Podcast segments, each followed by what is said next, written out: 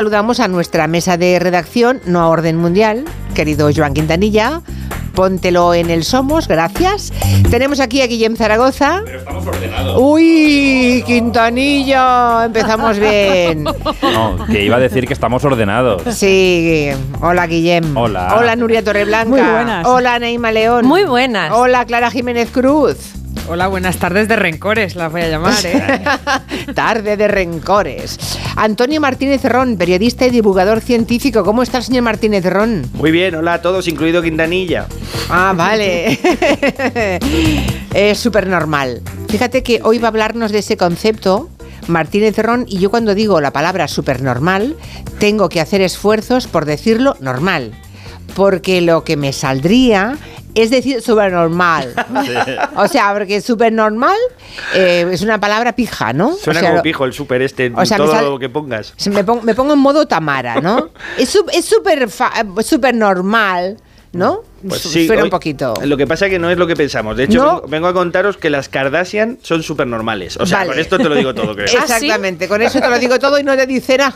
Espérate que nos se va a contar enseguida, pero vamos a descubrir la auténtica dimensión de ese concepto súper normal. Oye, lo he dicho bien, Oh. menos mal. Cualquier cosa que quieran decirnos, avisarnos, contarnos, compartir, 638-442-081.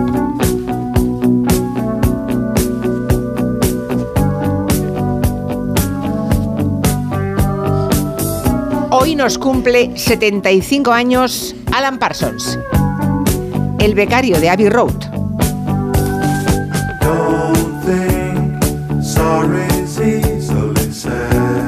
En realidad empezó como ayudante de ingeniero de sonido, acabó convirtiéndose en imprescindible de la industria, porque no solamente como ingeniero, sino músico, artista integral. Recordemos que Alan Parsons produce, compone, canta. El sello de, de- de su sabiduría está en las grabaciones más icónicas de la historia reciente, desde Let It Be de los Beatles al The Dark Side of the Moon de Pink Floyd, en fin, cientos de canciones.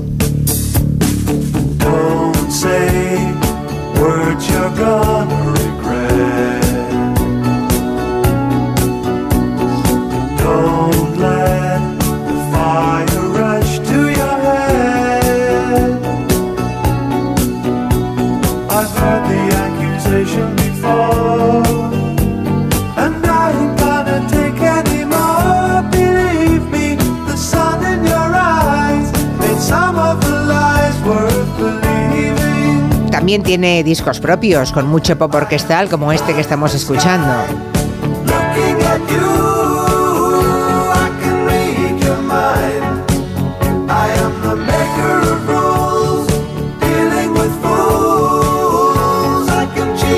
Yo pensaba que se llamaba este señor Alan Parsons Project.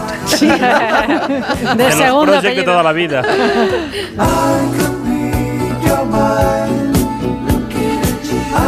Como Hanna y Barbera, ¿no? Pues eso, que hoy este caballero cumple 75 años, sigue teniendo pelazo por lo que hemos visto, está en activo, está por confirmarse, por cierto, una fecha de concierto en, en Madrid, en la Sala Riviera, en el 2024, tendrá ya casi 76 años. Pero bueno, está ahí, está, está bien, está bien. Esta es una de esas canciones que es chula, pero la que acabas odiando porque se usa mucho en centralitas de teléfono para Sí. dejarte en espera. Un poco música de ascensor. Y te va irritando, irritando. Vale, pero la quitamos, venga, otra, otra, a ver si nos gusta más esta otra, venga, va. Repiquean las campanas, todos juntos en la plaza, cucurucho de castañas huele a Rosalén siempre nos gusta. A turrón. Se prepara el aguinaldo, ya se afinan las guitarras, una coge su bandurria, otro coge su tambor. La verdad es que los villancicos están por todas partes. Este es de Rosalén, que es un villancico dedicado a su tierra, a La Mancha. Y que da Muy ganas chulo. de poner los brazos en jarra, ¿no? Para cantar un poco. Es una producción para la radiotelevisión Castilla-La Mancha, en el que Rosalén ha recordado cómo de pequeña echaba las cáscaras de la mandarina a la lumbre, que es un concepto precioso ese, ¿no? Pero- y además huele a, a Navidad manchega, a mazapán y a castañas. Se llama Tiempo de Uy, no Paz. lo he hecho nunca, lo voy a hacer. Hombre, nunca has echado Ya las, mandarinas, las Ya mondas. Ya estás tardando. No, margaritas a los cerdos, sí, que era otra canción. Pero mandarina a la lumbre, y, perdona, no. y guindas al pavo tampoco. ¡Ay, no! Y palomas al vuelo. No habéis vivido nada en la vida, de verdad. Ay, cómo somos. Esta canción se llama Tiempo de Paz y es un villancico tradicional, sentido y emocionante, pero a ver, seamos sinceros, a cualquier cosa le llaman villancico hoy en día. El actor Ryan Gosling ha grabado el villancico de El de Barbie, y dicen que tendrá tanto éxito que superará a Mariah Carey y a Brenda Lee juntas. Esto es el teaser.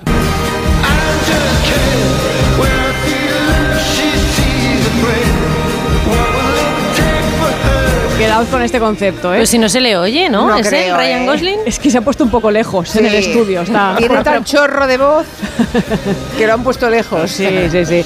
Bueno, qué raros son algunos villancicos. En cambio, por ejemplo, otros te demuestran que la alegría está en quien los canta, ¿no? Eso, por ejemplo, ha pasado en Leganés, que este año han grabado este bonito villancico. De San Nicasio a la Plaza Mayor. Todos los balcones se llenan de ilusión, pasando por Fortuna y Casa del Reloj. Todos celebramos con felicidad, porque un año más nos volvemos a juntar. Ay, madre.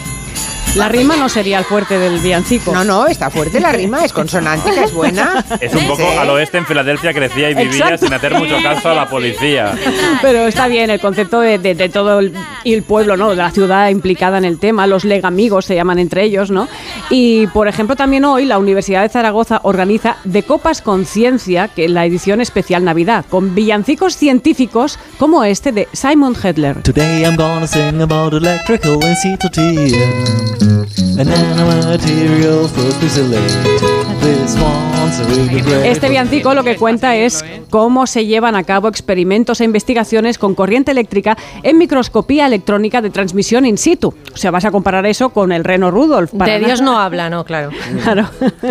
Pero bueno, hablando de ciencia. Mira, le has leído el pensamiento a un oyente a Sinelo que dice, hay que renovar villancicos, pero que no se pierdan los de siempre, Claro. que si no la gente se olvidará de que los peces beben. Claro, pero esa sería la pregunta, Sinelo. ¿Los peces beben? Bueno, según el Aquarium de Almería, los peces marinos sí beben agua y lo hacen de manera continua para contrarrestar las concentraciones salinas. En cambio, los peces de agua dulce, los peces en el río, no beben agua porque corren el riesgo de morir por exceso de líquidos, que la imagen es muy potente. Son más de whisky, claro. Exacto. Le Los pegan más- peces orinan en el río sin parar, pero no eh, beben. Exacto, exacto. O sea que si ves peces en el río bebiendo es que se viene un espectáculo gore. Mi villancico preferido para estas fechas, os lo dejo, es el más punky, el de Álvarez Guedes. Me cago en el año viejo. Clásico. Me cago en el año nuevo. Me cago en el arbolito y me cago en ti. Me cago en el año viejo. ¡Ay, qué buen rollito, ¿no? De canción. Es el villancico del Cagané. Sí, sí. Desde Me he puesto 1980 es el mejor villancico de Navidad. Bueno, pues si han oído alguna cosa rara, algún villancico raro por ahí, quieren compartirlo con nosotros o alguna frase, alguno de los versos de un villancico clásico que a usted le, le- le exaspere, le, le ponga de los nervios. los hay, ¿eh? Porque los hay, hay unas frases por ahí que yo recuerdo cuando era pequeña que me ponían muy nerviosa porque preguntaba, ¿y esto qué quiere decir? Y nadie sabía responderme. Bueno, cosas de villancicos, 638 442 081. Dice Sonia que el burrito sabanero el mejor. Mm, No, ¿cuál es el burrito sabanero? Ese Anne lo sabía, ¿verdad? Por mi burrito sabanero voy camino No de de Belén Belén. con mi Ay. burrito. y así Es esa, hasta vale, el infinito. Vale, Vale, gracias. bueno, súper normal. O sea, bueno, es una palabra muy tonta, estaréis pensando, pero en biología, y vamos a eso, que es de lo que se ocupa Martínez Ron, en biología la palabra súper normal tiene un significado muy interesante. Cuéntanos. Sí, fue acuñada por- además por un premio Nobel, el biólogo neerlandés Nicolas Tinbergen, que es uno de los padres de la etología, es decir, del estudio del comportamiento animal, que eh, en 1953 eh, estaba haciendo una serie de pruebas con eh, polluelos de gaviota y se dio cuenta de que cuando eh, eh, veía cómo alimentaban los padres a los polluelos y reproducía él lo mismo con un muñeco, pero que tenía los ojos de. que ponía los ojos más grandes de la gaviota, el pico más marcado, con colores más vivos, los polluelos se volvían todavía más locos pidiendo comida. Y eh, eh, claro, empezó a, a atar cabos y a ver que los estímulos, si estaban un poco exagerados, tenían un, un efecto eh, inmediato y, y muy bien conocido en los animales. Y esto es lo que se llama un estímulo supernormal, en el sentido de que los rasgos normales, los estímulos que están en una modulados más o menos en, la media, eh, si los exageras, producen pues un, un deseo, eh, o sea, un, un efecto súper amplificado en los animales. Hay muchos ejemplos. Por ejemplo, en Australia fue muy conocido el caso de una especie de escarabajo que casi se extingue porque los escarabajos confundían las botellas de cerveza marrones que tiraba la gente por el Anda. campo con las hembras, porque eh, para ellos eh, el- aquel color marroncito del, del cristal de la botella era mucho más atractivo que la propia hembra porque era lo mismo pero exagerado, ¿vale? Ya, Por entendernos. ya, ya, ya, ya. Esto es lo mismo que pasa, por ejemplo, con las revistas, eh, las portadas de las revistas femeninas donde se pone a una mujer y se la exagera todo con Photoshop, los ojos más grandes, el busto más grande. Todo eso es una forma de poner un estímulo súper normal que nos produce una reacción todavía más amplificada. También, volviendo a los pájaros, los cucos aprovechan esta estrategia y el cuco que se cuela cuando nace dentro del nido eh, tiene los rasgos más exagerados que los propios eh, polluelos de- del pobre pájaro al que están parasitando Ajá. y esto provoca que le den todavía más de comer a él. Eh, o sea que hay un montón de maneras de hackear los ¿Y lo de las. Kardashian que decías antes? Pues las que son Kardashian súper normales. Claro, tienen todos los rasgos absolutamente amplificados, ya sea por operaciones o porque van mucho al gimnasio, que no lo sé porque tampoco soy experto en la, en la Kardashian.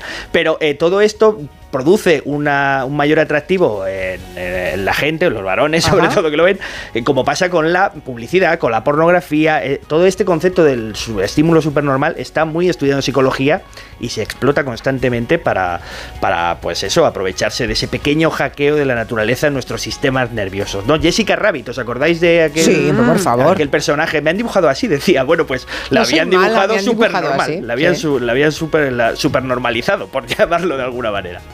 Muy bien, pues ya saben lo que significa el estímulo supernormal. Es una suplantación de alguna forma de la realidad, am, haciéndola mejor para nuestros ojos, más atractivas. O más irresistible, digamos. Más irresistible, sí, sí. Bueno, pues nada, por aquí preguntaba un oyente, será por eso que nos gustan siempre los pechos grandes, los penes grandes. Bueno, eso es otra cosa, supongo, ¿no? Bueno, en parte los rasgos exagerados tienen un atractivo biológico, es decir, que tiene sentido. No, no Mm, puedes luego ya. tú que tú en tu vida, pues a lo mejor tienes un gusto particular por algo pequeño, ¿no? Pero, eh, Pero el la efecto de llamar la tendencia atención lo ese se produce, se Claro, produce, o sea, claro. no lo podemos negar. Vamos a la maldita hemeroteca, porque tras varios días de mucho tira y afloja, parece ser que el PP ya ahora está dispuesto a reunirse con el presidente del gobierno, con Pedro Sánchez. Una, sí, una reunión que Sánchez le había pedido a Núñez Feijóo para continuar las conversaciones para renovar el Consejo General del Poder Judicial, hablar de la financiación autonómica y reformar la Constitución para eliminar el término disminuido. Y el PSOE E tres fechas, el 18 de diciembre, el 22 y el 29. Pero en el Partido Popular decían que no conocían el orden del día, lo conocíamos todos, pero ellos no, por lo visto. Esas tres cosas que acabamos de leer, decía el PP que se había enterado por la prensa de la reunión y que el PSOE no le dejaba por escrito los temas, pero Feijóo insistía anoche en que él estaba dispuesto a reunirse si conocía en algún momento el orden del día. Mire, por supuesto que yo estoy dispuesto a acudir a la reunión con el presidente del gobierno, lo que no estoy dispuesto es a blanquearle. Yo simplemente he pedido que me diga cuáles son los temas. Lo que ha hecho ahora el Partido Popular es proponer sus propios temas, su propio orden del día, ¿no?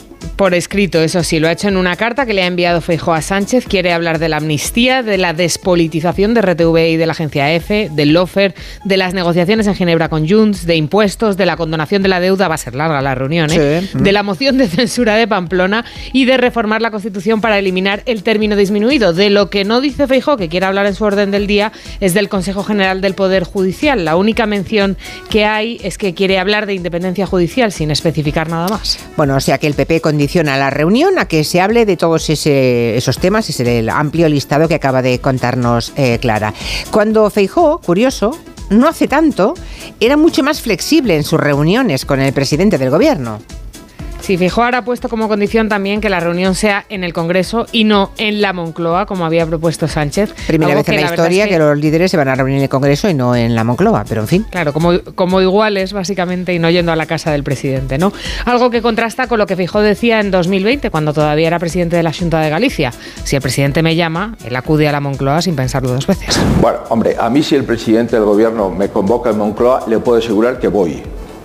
Si el presidente del gobierno me pone un día para ir a Moncloa, salvo que esté en una unidad de cuidados intensivos, yo asisto. Feijó. Hace solo tres años decía que iría a reunirse con Sánchez, salvo que estuviera en la UCI. Pero el Feijó de Madrid nada tiene que ver con el presidente de la Junta.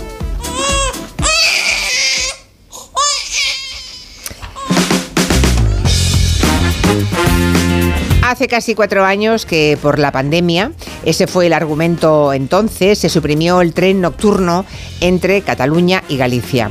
Y la verdad es que luego no se restableció, nunca se ha llegado a restablecer esa ruta y ya no hay ningún tren nocturno en la península. Esa línea era la forma más cómoda de llegar eh, a primera hora, pues de cruzar, digamos, la península durante la noche, ¿no? De punta a punta. Se cogía el tren por la noche y después de 11 o 12 horas, no crean que es un viaje rápido, pero bueno, como son tantas horas, lo hacías durmiendo, estirado y llegabas temprano a destino. Bien, ahora solo hay conexiones diurnas, solamente uno puede ir durante el día, 12 horas durante el día y siempre pasando por Madrid. Mañana hay convocadas dos concentraciones paralelas eh, para precisamente reclamar la vuelta de esos trenes nocturnos. Sí, ese que conectaba Galicia y Cataluña y el tren a Lisboa eran los últimos trenes nocturnos que quedaban. Desde hace cuatro años no existen porque no son rentables, dice Renfe.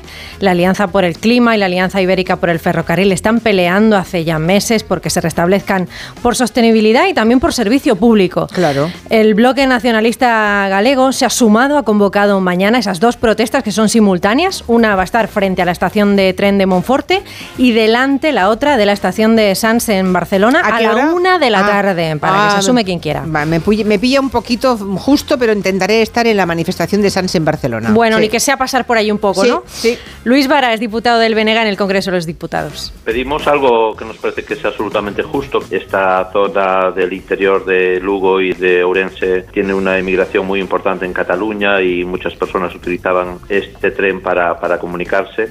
Esperemos que el gobierno sea sensible a esta demanda y que se recupere una línea de tren también por esta apuesta que hay que hacer por el ferrocarril Por el ferrocarril, que es el pasado, pero es el futuro, sobre Claro. todo. Y además nos requiere inversión porque la infraestructura ya existe. Claro, ya está. Hace unos meses se convocó también una pijamada, la contamos aquí, una manifestación en pijama frente al Ministerio de Transportes y veremos seguro más acciones mientras no se repongan estas comunicaciones ferroviarias que son tan necesarias y tan buenas además. El tren nocturno que además en algunas zonas de Europa se está potenciando y que aquí se suprimió por completo durante la pandemia. Eh, bueno, hay muchísimas personas eh, emigrantes, gentes, personas muy mayores cuya única forma de volver al pueblo, a, su población de Galicia desde Barcelona, era el tren nocturno. Una persona de 70, 80, 80 y pico de años eh, le cuesta muchísimo y tener que estar sentado durante 12 horas en el tren diurno. ¿eh? O bien pasando por Madrid, cambiando de estación, cambiando de tren, es una barbaridad. Así que pedimos ese tren nocturno, lo hemos hecho tantas veces en este programa que solo podemos estar eh, contentos de que alguien, como en este caso el BNG, se sume a esa protesta. Recuerden, en Monforte, estación de Monforte a las 2, a la 1 del mediodía y en la estación de Sans en Barcelona también a la 1 de la tarde. A ver si hay mucha gente en esas concentraciones.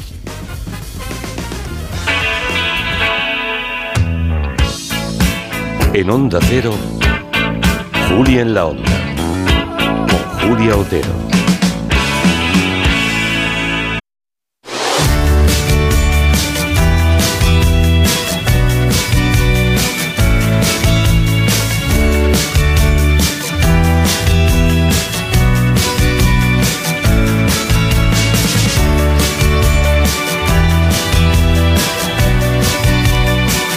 Enseguida tenemos una breve conversación con el ministro de Derechos Sociales, Consumo y Agenda 2030, con Pablo Bustinduy. Enseguida estamos intentando eh, tener esa llamada, pero antes cuéntanos qué es superfetación. Antonio su- Martínez Ron, ya sabemos lo que es desde el punto de vista biológico el estímulo supernormal, pero hoy como va todo de super, también sí. podemos conocer otra palabra nueva que es la superfetación. Tengo una super sección hoy. Sí, hoy, está, hoy es súper todo. súper, súper. Bueno, no Sí. veas. Eh, bueno, la superfetación es muy curioso porque es un fenómeno que es extremadamente infrecuente, también os digo, o sea que no nadie se preocupe ni empiece a sospechar que, que- que lo tiene o que, lo, o que, o que está en ello, que es un embarazo durante el embarazo, es decir, una vez fecundado el primer óvulo, echa, eh, y empieza a echar el cigoto ¿no? y formarse el embrión, hay un segundo óvulo que anda por ahí, que es fecundado y se implanta.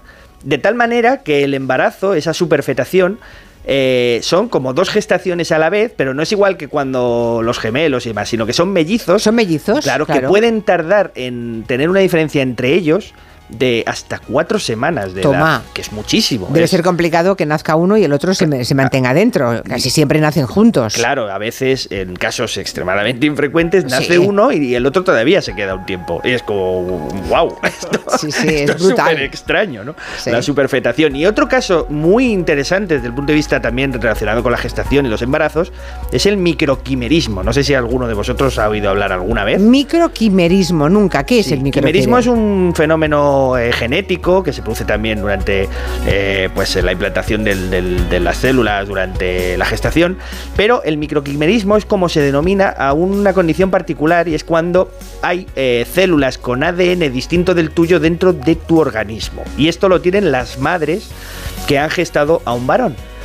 Esto se descubrió haciendo, de una manera un poco truculenta, haciendo autopsias y analizando el tejido celular de mujeres que habían sido madres y se descubrió que había eh, células que tenían el cromosoma Y y como sabéis Claro, no puede Claro, ser. no No puede ser, ser. Las mujeres somos XX. Exactamente, ¿de dónde salía? Pues se dieron cuenta de que eso habían sido células que habían viajado a través de la placenta durante el embarazo y se habían quedado por ahí viviendo Anda. dentro de la madre, lo cual tiene un lado muy bonito, es decir, ha sido madre de un varón. Eh, pues celulitas de tu hijo que andan por ahí rulando todavía, sois como uno, ¿no? Y por otro puede ser motivo eh, pues de estudio por posible origen de algunas, eh, algunas enfermedades que podrían a lo mejor tener origen en este intercambio de material genético entre unos y otros que terminará siendo patógeno de alguna manera. Qué interesante. O sea, de quimera, microquimerismo, ¿eh? Microquimerismo. Bueno, pues nada. Eh, Clara Jiménez Cruz, ya sabes. Me puede... apunto, me lo apunto. Si te enfadas mucho con tu niño, pues le puedes decir, me está entrando un microquimerismo por dentro que no veas. Muy, muy interesante. Bueno, creo que ya podemos hablar ahora. eh, dejamos un momento las palabras que hoy aprendemos de su diccionario del asombro con Antonio eh, Martínez Ron y vamos al ministro de Derechos Sociales, Consumo y Agenda 2030, Pablo Bustinduy.